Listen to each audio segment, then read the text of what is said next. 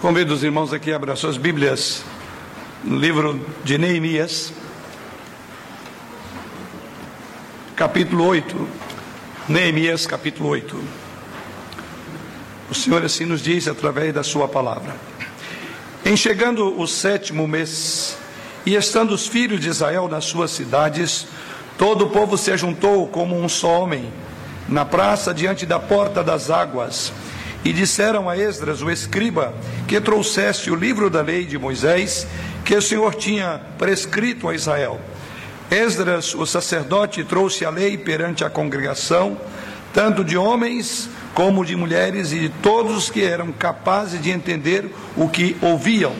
Era o primeiro dia do sétimo mês e leu o livro diante da praça que está à fronteira à porta das águas, desde a alva até o meio-dia, perante homens e mulheres, os que podiam entender, e todo o povo tinha os ouvidos atentos ao livro da lei. Esdras, o escriba, estava num púlpito de madeira que fizeram para aquele fim. Estavam em pé junto a ele, à sua direita, Matitias, Sema, Anaías, Urias, Ilquias e Maacéias, e à sua esquerda, Pedaías, Misael, Malquias, Assum, Asbadana, Zacarias e Mesulão. Esdras abriu o livro à vista de todo o povo, porque estava acima dele. Abrindo ele, todo o povo se pôs em pé. Esdras bendisse ao Senhor, o grande Deus, e todo o povo respondeu: Amém, Amém. Levantando as mãos, inclinaram-se e adoraram o Senhor com o rosto em terra. E Jesuas, ou Jesua, Bani, Serebias, Jamim, Acube, Sebetai, Odias, Maaceias, Quelita, Azarias, Josadabe, Anã, Pelaías e os levitas ensinavam o povo na lei e o povo estava no seu lugar. Leram o livro na lei de Deus claramente dando explicações de maneira que entendessem o que seria. Neemias, que era o governador, e Esdras, o sacerdote e escriba, e os levitas que ensinavam todo o povo, lhe disseram: Este dia é consagrado ao Senhor vosso Deus, pelo que não planteeis nem choreis, porque todo o povo chorava ouvindo as palavras da lei. Disse-lhe mais: Ide, comei carnes gordas, tomai bebidas doces e enviai porções aos que não têm nada preparado para si, porque este dia é consagrado ao nosso Senhor. Portanto, não vos entristeçais, porque a alegria do Senhor é a vossa força. Os levitas fizeram calar todo o povo, dizendo: Calai-vos, porque este dia é santo, e não estejais entristado, contristados. Então todo o povo se foi a comer, a beber, a enviar porções e a regozijar-se grandemente, porque tinham entendido as palavras que lhes foram explicadas.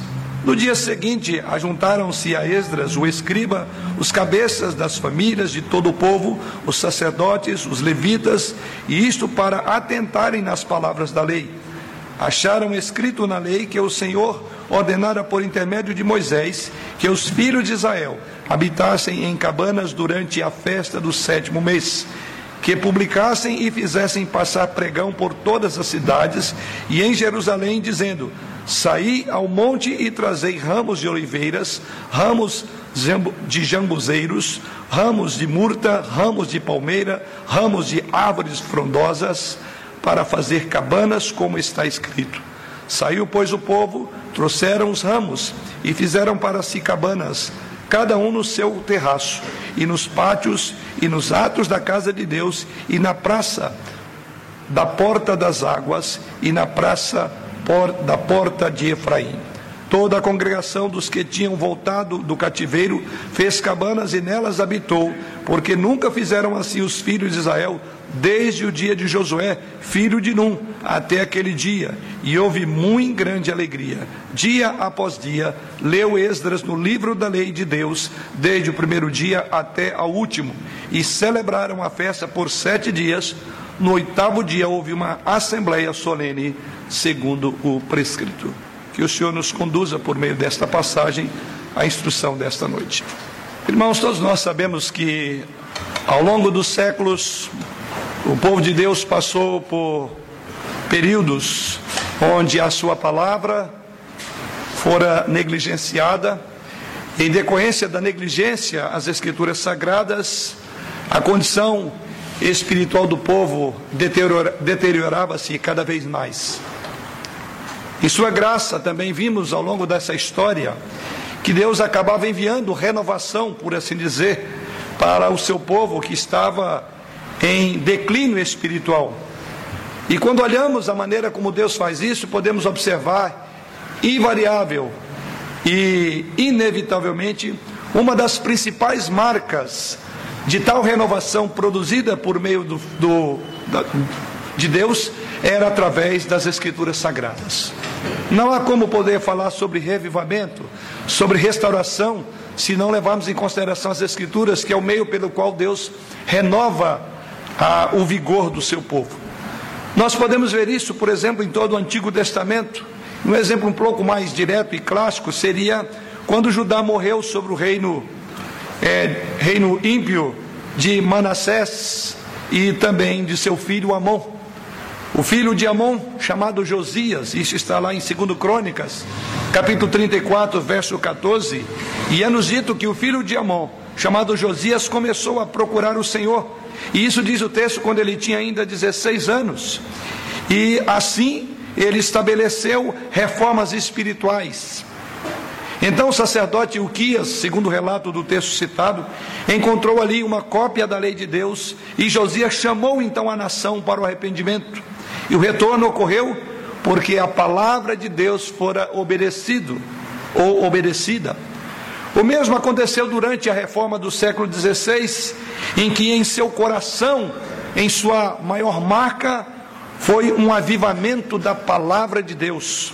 A Igreja Católica Romana havia até então negligenciado a palavra do Senhor, e naquela ocasião os sacerdotes eram os únicos que tinham acesso a ela e a maioria ignorava o seu próprio conteúdo.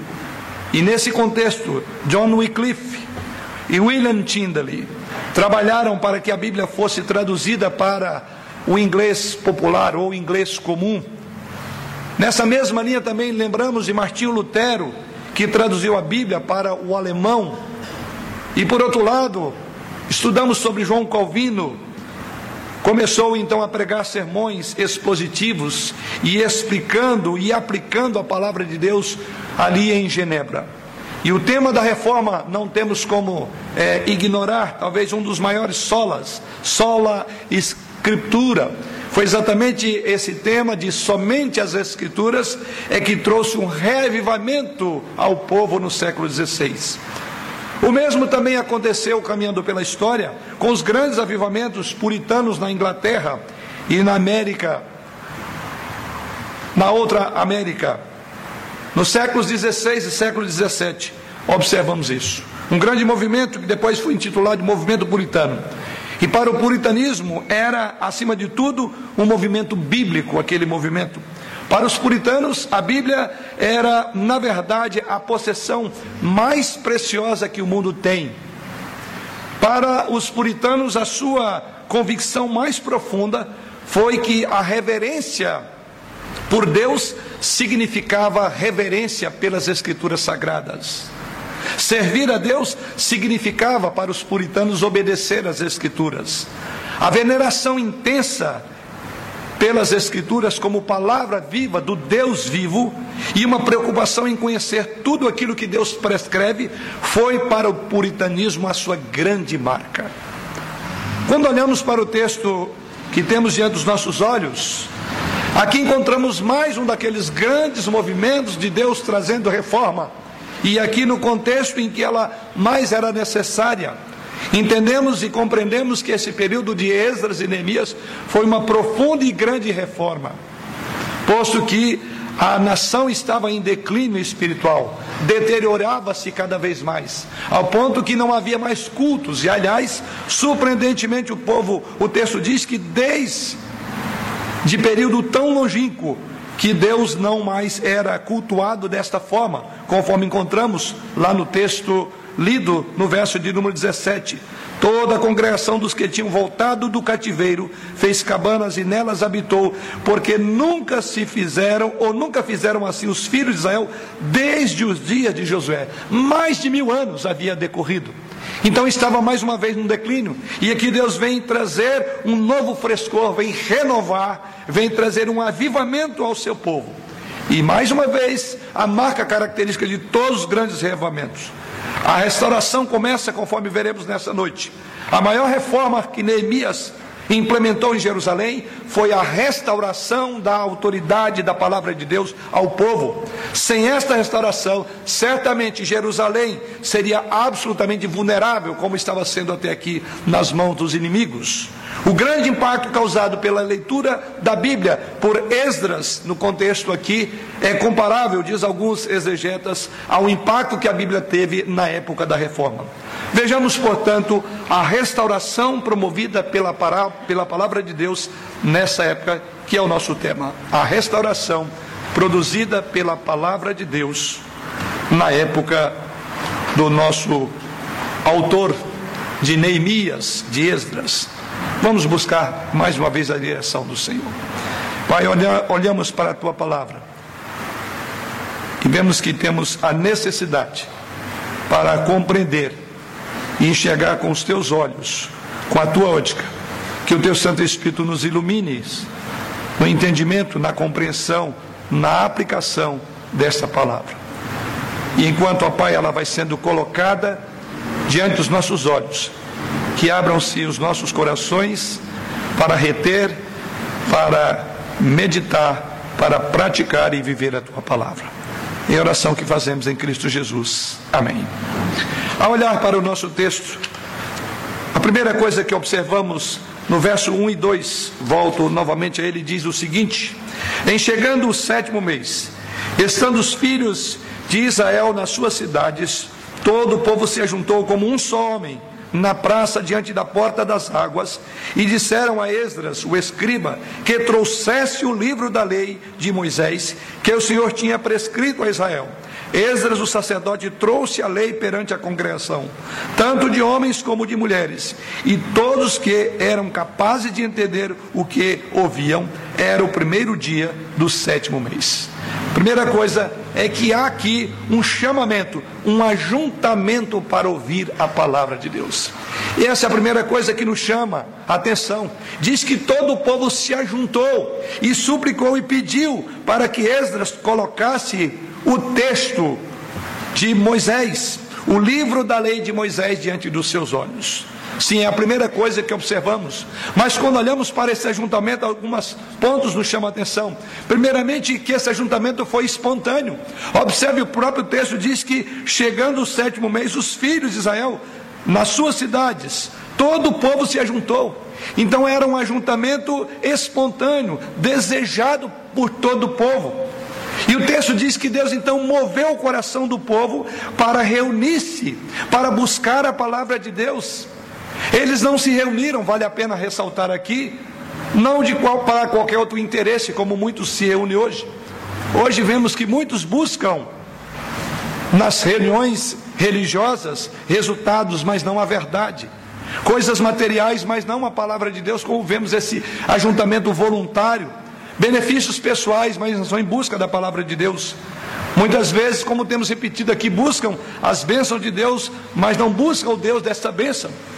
E o texto sagrado diz aqui que eles tinham sede e fome, não de prosperidade, não de sucesso, mas diz que eles tinham sede e fome de palavra. É a primeira coisa que observamos então, que havia esse sentimento, esse desejo espontâneo de buscar a palavra. Mas há algo também que nos chama a atenção no texto, nesse ajuntamento para ouvir a palavra, é que é, ele não só foi espontâneo, mas também foi coletivo. Porque o verso 2 e 3 diz que todo o povo, homens e mulheres, reuniram para buscar a palavra de Deus.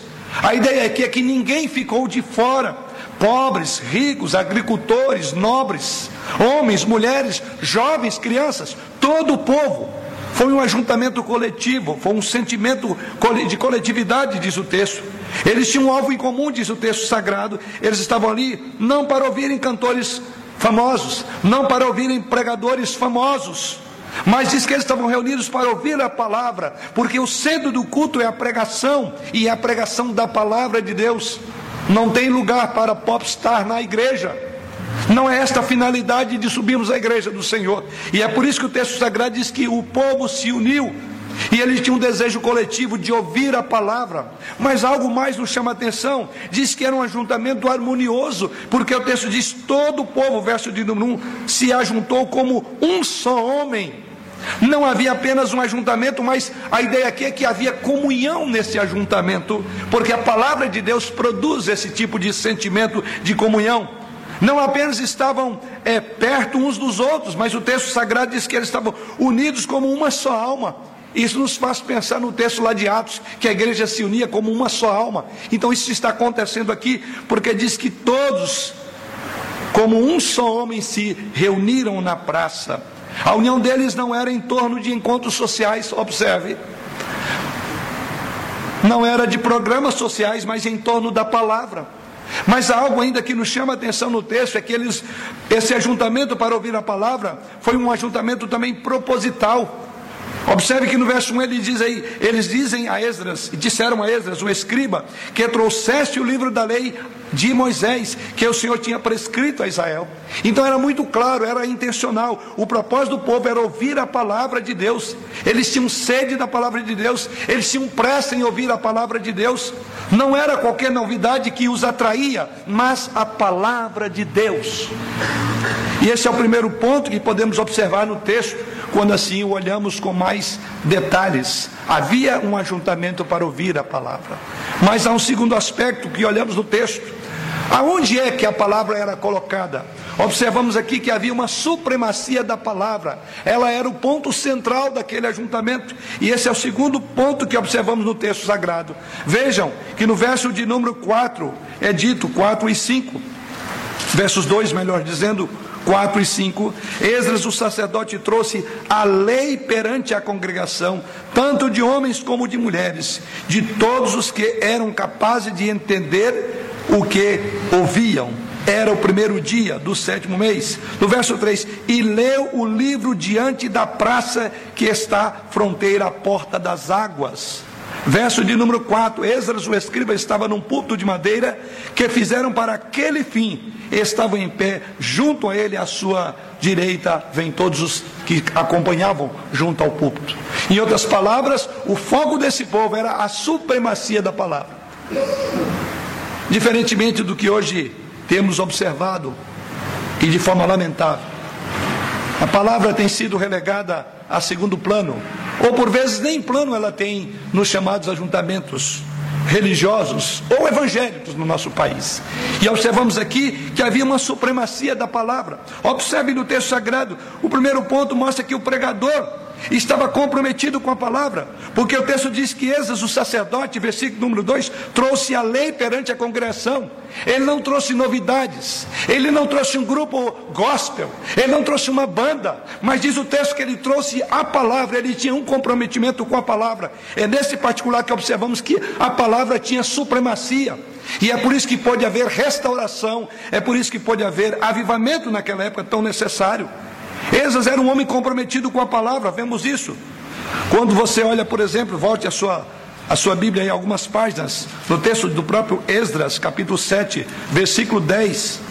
Veja o que é dito sobre este homem, e foi lido no início da nossa, do nosso culto, porque Esdras tinha disposto o coração para buscar a lei do Senhor e para a cumprir e para ensinar em Israel os seus estatutos e os seus juízos. Esdras tinha um comprometimento em buscar a lei, em cumprir a lei e ensinar a lei.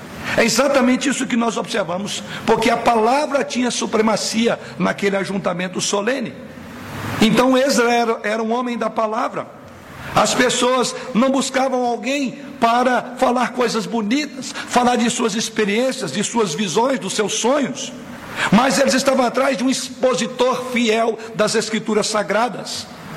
Isso mostra exatamente o que mais necessitamos hoje, porque a maior necessidade da igreja hoje é de homens que de fato conheçam, que vivam e preguem a palavra de Deus com fidelidade. Púlpito não é local para tratar de experiências pessoais. Púlpito é local para ouvir Deus falar. E Deus fala a partir e acima de tudo pelas Escrituras. E aqui temos um homem comprometido. A pregação é a maior necessidade do mundo atual. A pregação é a coisa mais importante e é a tarefa mais importante que existe no mundo hoje. Então nós precisamos nos tornar o povo do livro, o povo da palavra, como éramos conhecidos no passado. Não há reavivamento sem a restauração da autoridade da palavra. E é por isso que vamos ver esse reavivamento, porque a palavra tinha supremacia, tinha primazia. Mas observamos isso também, porque diz o texto sagrado que o povo estava sedento. Não só Esdras trouxe a palavra, a lei perante a congregação, mas o verso 3 e o verso 1 diz que o povo queria a palavra.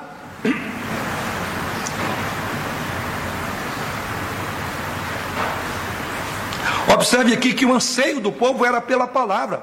Eles reuniram, diz o texto aí, como um só homem. No versículo de número 3 diz que eles estavam com os ouvidos atentos. No versículo de número 6 diz que eles estavam reverentes em relação à palavra. No verso 9 é dito que eles choraram quando a palavra foi exposta. No verso 12 diz que eles se alegraram quando ouviram a palavra. E no versículo 17 diz que eles estavam prontos para obedecer à palavra. Observem, tudo gira em torno da palavra Todo choro, toda comoção, toda disposição, todo desprendimento tinha algo. Não tinha alguém fazendo gracinha na frente. Não havia piadas para as pessoas rirem. E não havia melodrama de pessoas passando por problema de dor para chorar. Mas a palavra moveu o povo em todas as direções. Desde o choro à alegria. Desde um arrependimento a uma atitude que veremos no próprio texto. É exatamente isso que observamos. Eles queriam não palha, mas queriam trigo, porque palha não alimenta. Não é assim que Deus fala na época em que queriam as pessoas que sonhavam, dizendo sonhei, sonhei. E Deus disse: o que tem a palha com trigo? Ou seja, sonhos são apenas palha, sonhos não edificam, sonhos não são inspirados. Agora ele diz: mas a minha palavra, que é o trigo, este sim. Então ele diz: aquele que fala a minha palavra, fale a minha palavra.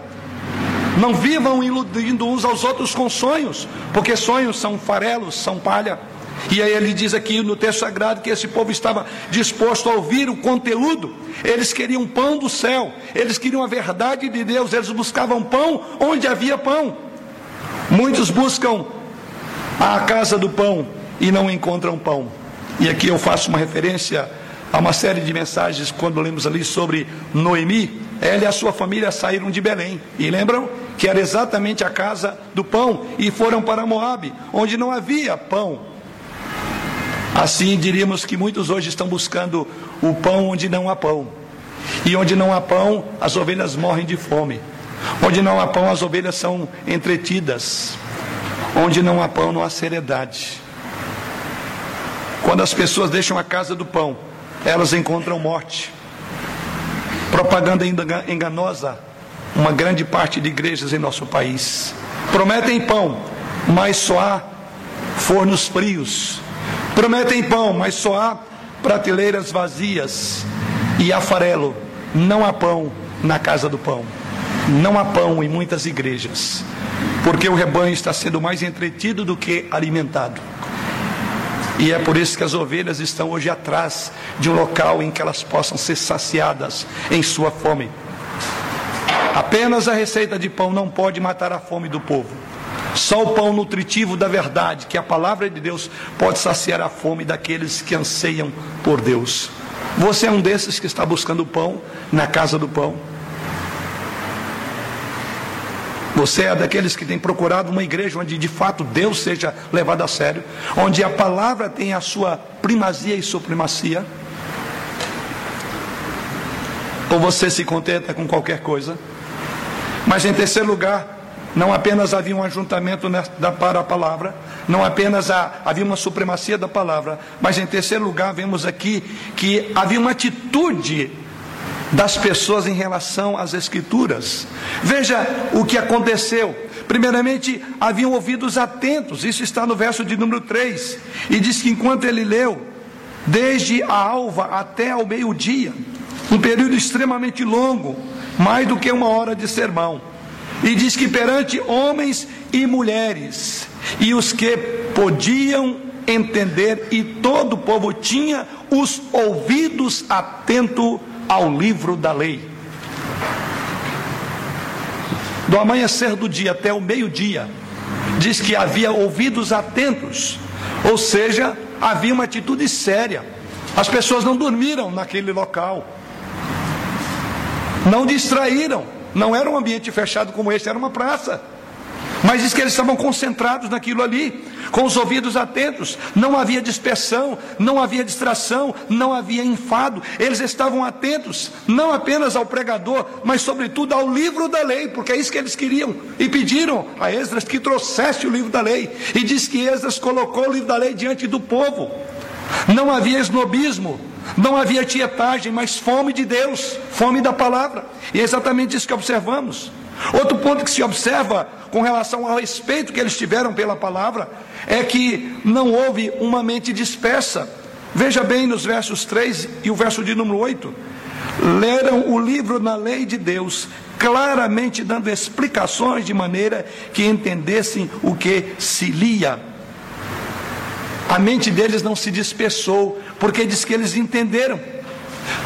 A explicação era lógica, para que todos entendessem. E olha que desde adultos até crianças entenderam a palavra.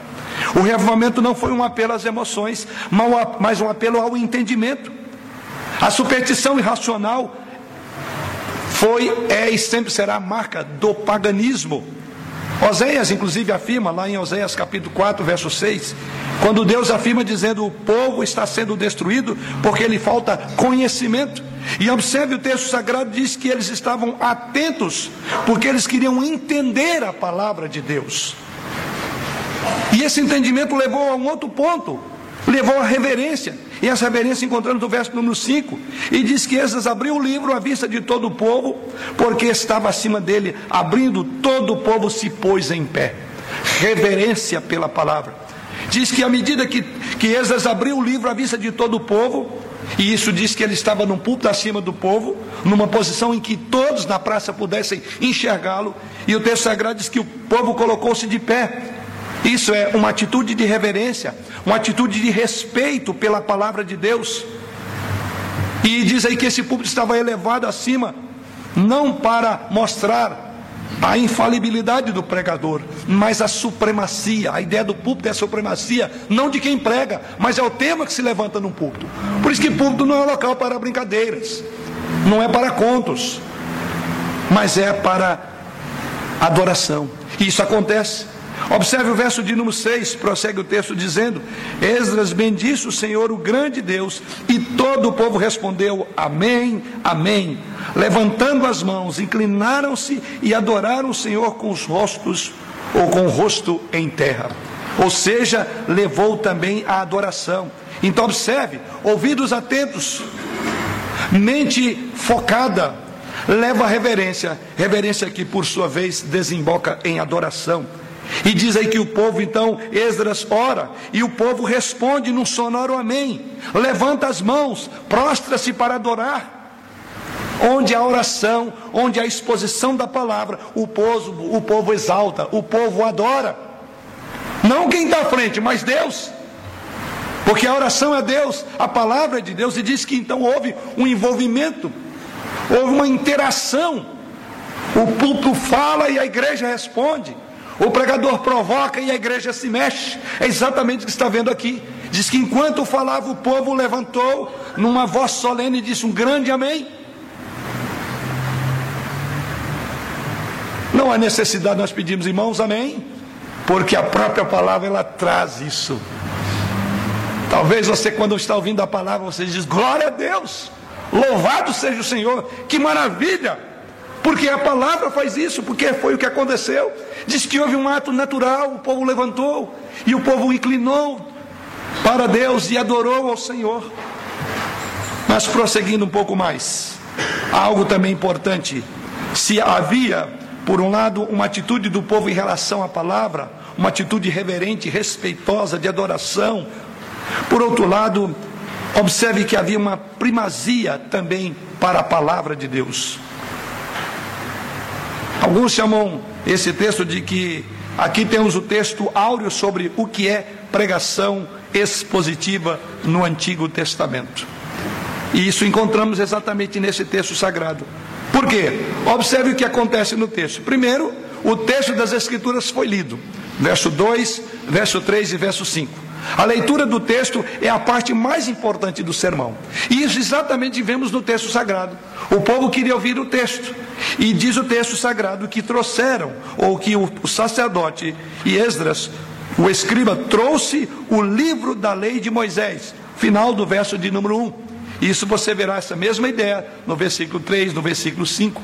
Então, em primeiro lugar, diz que o texto foi lido. É a parte mais importante. O texto é a fonte da mensagem. O texto é a autoridade do próprio mensageiro. O texto é o fundamento do sermão. Por isso nós não podemos ler um texto e usá-lo como pretexto para falar outras coisas. É uma das regras da hermenêutica. O texto fora do seu contexto torna-se pretexto.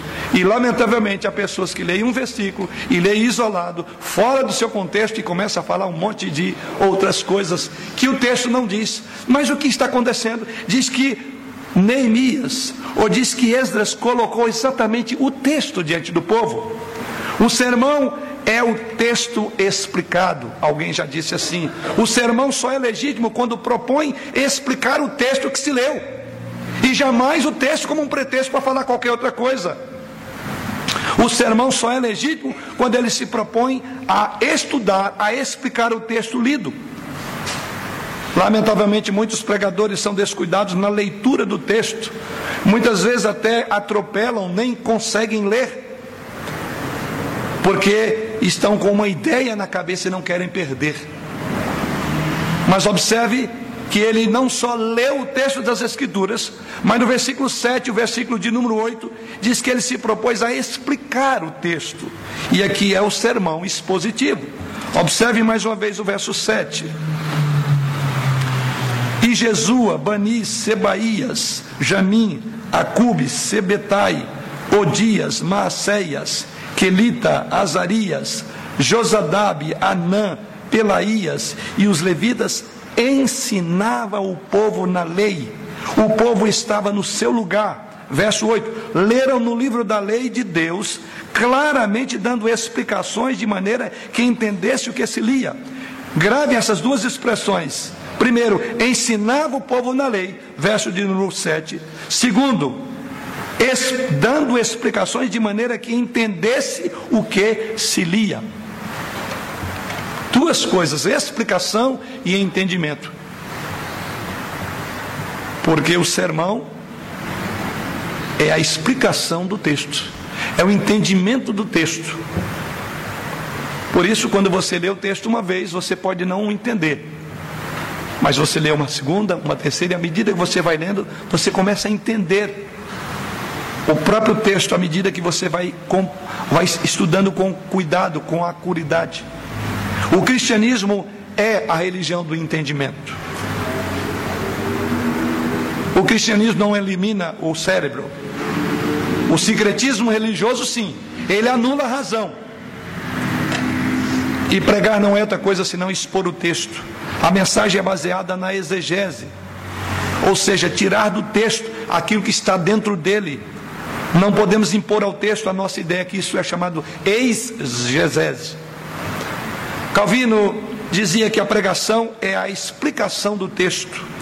E ele continua dizendo que o púlpito é o trono de onde Deus governa a igreja. Calvino afirmou que o púlpito é o trono de onde Deus governa a igreja. Já outro reformador Lutero dizia que existe a palavra de Deus escrita, a palavra de Deus encarnada e a palavra de Deus pregada dando ênfase à exposição das Escrituras no púlpito. Mas há algo mais que observamos. O texto foi explicado, o texto foi lido, mas o texto agora foi também aplicado. E a aplicação do texto está exatamente a partir do verso 9 até o verso de número 12. E lemos assim: Neemias, que era o governador, e Esdras, o sacerdote e escriba, e os levitas que ensinavam todo o povo lhe disseram: Este dia é consagrado ao Senhor vosso Deus, pelo que não planteeis nem choreis, porque todo o povo chorava ouvindo as palavras da lei. Disse-lhes mais: Ide, comei carnes gordas, tomai bebidas doces, e enviai porções aos que não têm nada preparado para si porque este dia é consagrado ao nosso Senhor. Portanto, não vos entristeçais, porque a alegria do Senhor é a vossa força. Os levitas fizeram calar todo o povo, dizendo: Calai-vos, porque este dia é santo, e não estejais contristados. E o resultado diz: Então todo o povo se foi a comer a beber e a enviar porções e a regozijar-se grandemente, porque tinham entendido as palavras que lhe foram explicadas. Toda boa explicação certamente redundará em aplicação. Há uma exposição, uma exposição do que Deus estava falando por meio, do, por meio de Moisés, porque era o livro da lei. E à medida que ele já termina e diz então que ele agora volta-se para o povo, e aqui vemos a aplicação, que é o alvo do sermão. O sermão precisa alcançar o coração dos ouvintes como uma flecha a mensagem não é só verdadeira, mas ela tem que ser relevante também. Para usar uma figura de John Stott, o sermão, diz ele, é uma, é uma ponte entre dois mundos. Ele liga o texto antigo ao ouvinte contemporâneo. O pregador traz o texto antigo à audiência moderna. A exposição e a aplicação da palavra de Deus produzem vida no povo, trazendo vários resultados gloriosos. E é exatamente o nosso próximo ponto que vamos abordar: o resultado. A mensagem tem um propósito, e esse propósito tem que ser claro, e assim sendo, ela produzirá os efeitos. E aqui encontramos a última parte, verso de número 8. Leram no livro da lei de Deus, claramente dando explicações de maneira que entendesse o que se lia. Por entender o que se lia, então, vejamos os efeitos. Primeiramente, entendimento. Verso 8 diz que leram de maneira que entendesse. Ou seja, a pregação é dirigida à mente. O culto então é racional, no dizer do apóstolo Paulo em Romanos capítulo 12, versículo 1. Ele diz que o nosso culto tem que ser racional. Então a mensagem ela tem que apelar ao entendimento. Fazer parte de um culto é um processo de intelectualidade, você tem que pensar. Da mesma forma como o pregador tem que expor para o entendimento, aqueles que vêm para a igreja têm que estar com a sua cabeça preparada para entender. E o texto sagrado diz exatamente isso, porque mexeu com o intelecto. Mais uma vez cita as palavras de John Stott, quando ele escreveu o seu livro, bem conhecido, chamado Crer é também pensar. Ele diz que nada empolga tanto quanto estudar teologia. O conhecimento da verdade, diz ele, enche as nossas cabeças de luz. E é por isso que Daniel diz lá que o povo que conhece, entende, que conhece a Deus, é um povo forte e ativo. A Bíblia tem que ser entendida, ela tem que passar pelo nosso intelecto. Ser cristão não é atestado de incompetência, de ignorância. Temos que pensar, e não há local onde pensamos tanto quando a Bíblia é exposta, porque ela chama a nossa lógica, chama a nossa razão, porque Deus é o Deus do conhecimento, é o da sabedoria. Então é um lendo do engano achar que os evangelhos são ignorantes. Talvez muitos até sejam porque não pensam, mas a Bíblia exige isso. Os sermões exigem pensamentos exige uma mente cativa a Jesus Cristo, no dizer do apóstolo Paulo. E o que vemos então nos versos 12, de 9 a 12, é que há um outro aspecto que está envolvido na compreensão da mensagem. Ela começa pelo intelecto, mas ela desdobra também em emoções. Isso é dito nos versos 9 a 12. Esse fato pode ser provado por duas reações. Quando o povo ouviu a palavra de Deus, duas reações eles tiveram. A primeira diz aí que houve um choro pelo pecado, verso de número 9. Chorou tanto que Neemias disse: Para de chorar. Ou Esdras diz: Vocês estão chorando. A palavra de Deus produz quebrantamento. A palavra de Deus produz arrependimento. A palavra de Deus produz choro pelo pecado, sim. E diz que o povo não se conteve quando ouviu a leitura da Bíblia. A exposição dela diz que eles choraram. Não há dúvida, quanto mais perto de Deus você estiver, mais você terá consciência de que você é pecador e você deve chorar pelo seu pecado, sim. Naturalmente, o emocionalismo ele é inútil, mas uma emoção produzida pelo entendimento é parte essencial do cristianismo. Nós nos comovemos, por isso nós dizemos um amém retumbante. Um Deus seja louvado. É impossível compreender a verdade sem ser tocado por ela. Alguém disse que se você consegue sempre esconder os seus sentimentos para com Deus, é melhor procurar um refrigerador bem grande no céu. Há cristãos que parece que estão congelados. A Bíblia diz que um dos aspectos que nós vamos levar para a eternidade é o amor. Tudo passará, mas o amor voltado para relacionamentos, porque a vida eterna inteira será uma vida de relacionamento com Deus e conosco mesmo, uns com os outros na eternidade. Sim, as emoções ela tem a sua parte garantida. À medida que o intelecto comunica as emoções, você então compreende e você chora e você se arrepende. Mas a segunda reação que vemos aqui do povo é a restauração. Veja o que diz o verso de número 10. Disse-lhe mais: Ide, comei carnes carnes gordas, tomai bebidas doces e enviai porções aos que não têm nada preparado para si, porque este dia é consagrado ao nosso Senhor. Portanto, não vos entristeçais, porque a alegria do Senhor é a vossa força. E o resultado diz lá no verso de número 12: que então o povo se foi a comer, a beber e enviar porções. Ou seja, o povo foi tocado na vontade. A mensagem vem pelo intelecto, move o coração e abre as suas mãos para fazer algo. Ela coloca o povo em direção ao Senhor. Isso vemos exatamente aqui. O povo que dispôs a ouvir a palavra estava disposto a obedecer a palavra. O povo obedeceu à voz de Deus, como diz o texto, deixou o choro e começou a regozijar-se. Houve solidariedade, conforme o versículo 12. O povo começou não apenas a alegrar-se em Deus, mas manifestar o seu amor ao próximo, enviando porções àqueles que nada tinham, diz o texto sagrado. Não podemos separar a dimensão vertical da horizontal. A palavra de Deus, quando toca o nosso coração, ela mexe o nosso bolso, ela mexe com a nossa compaixão, ela faz-nos estender a mão para o aflito, para o perdido, para o pecador, ela faz os nossos pés caminharem para a pregação do Evangelho. E é exatamente isso diz que o povo então fez aquilo. Depois que entenderam a palavra, deixaram de se orar, regozijaram-se. E diz que então o povo enviou porções. Sim, a mensagem nos leva para a obediência, a mensagem nos leva para a observância à palavra do Senhor. E na sequência, então há agora um, um relacionamento mais de líderes. Versos 13 em diante. O que vemos aqui é que agora a palavra de Deus precisava ser observada entre os líderes. Esas no dia seguinte, diz o texto, ele organiza um estudo bíblico mais profundo para a liderança, diz o verso de número 13. Depois do trabalho em massa do dia anterior, Esas agora promove uma oficina de orientação para aqueles líderes. Um grande revamento está acontecendo como resultado da observância e da obediência à palavra de Deus. E agora os próprios líderes estão comprometidos também com a palavra. E é por isso que agora Esdras vai falar mais diretamente esse grupo de líderes. E o resultado foi que toda a liderança obedeceu à palavra. Para concluir,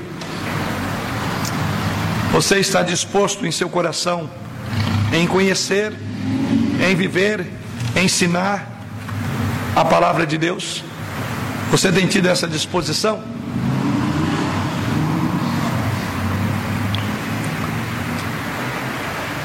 Você de fato tem feito como no contexto lido, vindo a palavra à igreja com um desejo profundo, não de novidades, mas de ouvir o que Deus tem para você?